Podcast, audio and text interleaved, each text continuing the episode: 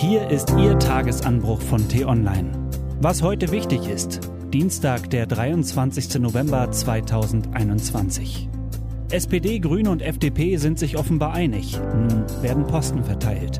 Geschrieben von Florian Harms, gelesen von Ole Zender.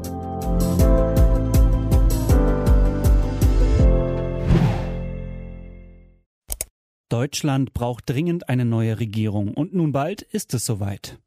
Wenn uns unsere Quellen nicht trügen, haben die Spitzenpolitiker von SPD, Grünen und FDP in den vergangenen Stunden ihre letzten Streitpunkte ausgeräumt und können heute den Entwurf ihres Koalitionsvertrags vorstellen. Bis wir Näheres erfahren, können wir aber schon einmal einen Blick auf das mögliche Personaltableau werfen. Bundeskanzler wird, falls ihm auf den letzten Metern nicht noch der Himmel auf den Kopf fällt, Olaf Scholz.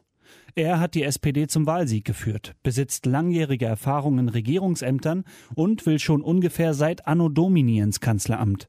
Wobei, eigentlich könnte man auch sagen, Angela Merkel bleibt Kanzlerin, nur dass sie künftig eben Scholz heißt. Jedenfalls sind sich die Auguren im politischen Berlin einig, dass der norddeutsche SPD-Mann alles dran setzen wird, seiner norddeutschen Vorgängerin in Sachen Nüchternheit, Unaufgeregtheit und Fleiß nachzueifern. So gesehen wird sich an der Spitze der Bundesregierung wenig ändern. Wer sich auch nur einen Hauch für Politik interessiert, hat in den vergangenen Wochen mindestens 327 Mal gehört, dass FDP-Chef Christian Lindner nur eine einzige Person für das Amt des mächtigen Finanzministers geeignet hält. Christian Lindner. Als Wächter über das Staatssäckel will er verhindern, dass SPD und Grüne allzu ungeniert Schulden aufhäufen. Ohne massive Investitionen wird Deutschland die Corona-Krise, die Klimakrise, den Rückstand bei der öffentlichen Infrastruktur und der Digitalisierung allerdings nicht aufholen.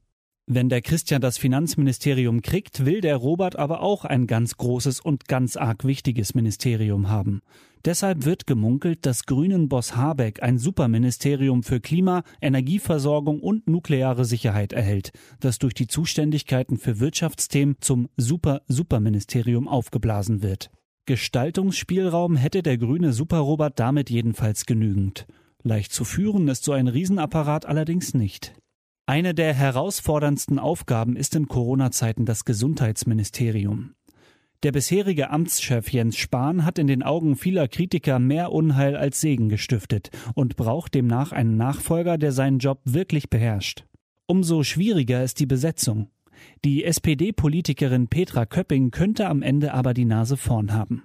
Als bisherige Gesundheitsministerin im Hochinzidenz-Bundesland Sachsen hat sie in der Pandemie bereits einschlägige Erfahrungen gesammelt.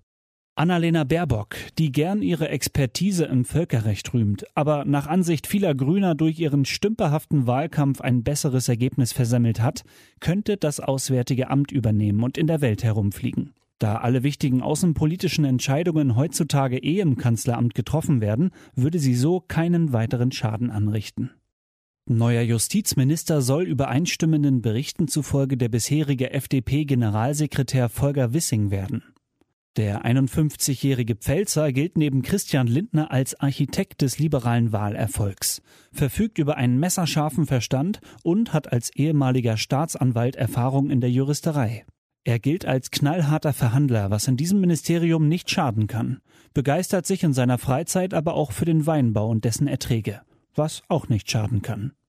Die bisherige Fraktionschefin Katrin Göring-Eckardt könnte Familienministerin werden. Bei den Grünen ist die Thüringerin eine der wenigen wertkonservativen Stimmen, bestens vernetzt in der evangelischen Kirche und zudem mit taktischem Geschick ausgestattet. Sogar politische Gegner staunen über ihren ausgeprägten Machtwillen. Bei Katrin musst du aufpassen, die hat es faustdick hinter den Ohren, soll Joschka Fischer einst geraunt haben. Das muss in Krisenzeiten kein Nachteil sein. Bleibt noch Marie-Agnes Strack-Zimmermann. Wenn jemand frischen Wind in eine Regierung bringen kann, dann sie. Die 63-jährige Düsseldorferin sprüht vor Energie, stützt sich vehement und eloquent in jede Debatte und hat sich als Verteidigungspolitikerin einen besseren Namen gemacht als die amtierende Verteidigungsministerin selbst. Kommt es so wie erwartet, säßen in der neuen Regierung mehr Frauen als Männer. Sicher, auch die Staatsminister und parlamentarischen Staatssekretäre werden am Ende noch irgendwo mitgezählt. Aber ein Fortschritt wäre dieses Kabinett so oder so. Was heute wichtig ist. Die T-Online-Redaktion blickt heute für Sie unter anderem auf diese Themen. Verschärfung des Infektionsschutzgesetzes. Heute entscheiden mehrere Bundesländer über noch schärfere Vorschriften. Brandenburg und Berlin wollen die 2G-Regel mit Ausnahmen auch auf den Einzelhandel ausweiten. In Niedersachsen soll die 2G-Regel ebenfalls für viele Bereiche des Lebens greifen. Bei sehr hohen Warnstufen gilt teilweise auch 2G+. Einstein unterm Hammer. Handgeschriebene Aufzeichnungen Albert Einsteins zur Relativitätstheorie kommen heute im Auktionshaus Christie's in Paris unter den Hammer. Man habe es ohne Zweifel mit dem wertvollsten Einstein-Manuskript zu tun, das je auf einer Auktion angeboten wurde, so die Veranstalter. Entsprechend astronomisch ist der Preis der Dokumente. Drei Millionen Euro sollen sie einbringen. Und Corona-Eigentor. Der FC Bayern kämpft mit dem Quarantänechaos. Bremens Trainer soll einen Impfausweis gefälscht haben. Die Zuschauer bleiben fern. Geht der deutsche Fußball an Corona zugrunde?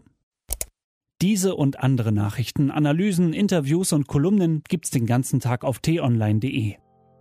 Das war der T-Online Tagesanbruch vom 23. November 2021, produziert vom Online-Radio- und Podcast-Anbieter Detektor FM. Den Tagesanbruch zum Hören gibt's auch in der Podcast-App Ihrer Wahl.